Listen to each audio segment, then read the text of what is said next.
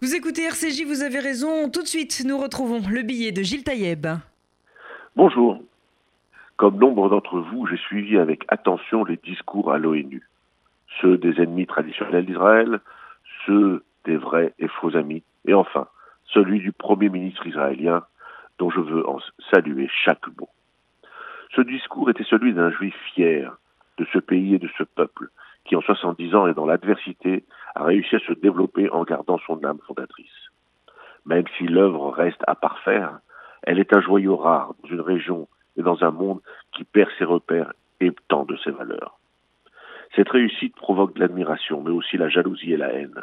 Cette haine s'est retrouvée dans les discours propagandistes et mensongers du président iranien ou du leader palestinien.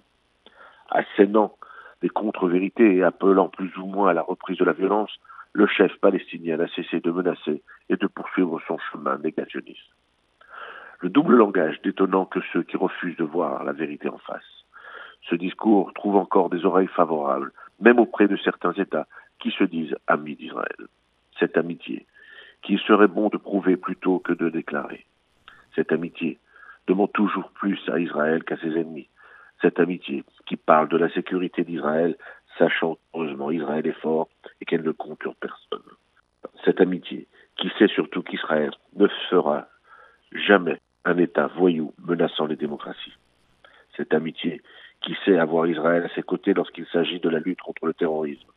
Cette amitié du savoir, de la culture et des valeurs humanistes. Cette amitié qui parfois pèse. Israël donne plus qu'elle ne reçoit. Preuve en est les condamnations face au courage des autorités américaines lorsqu'elles reconnaissent Jérusalem comme capitale d'Israël. Face aux vérités sur les institutions onusiennes qui financent aveuglément le terrorisme.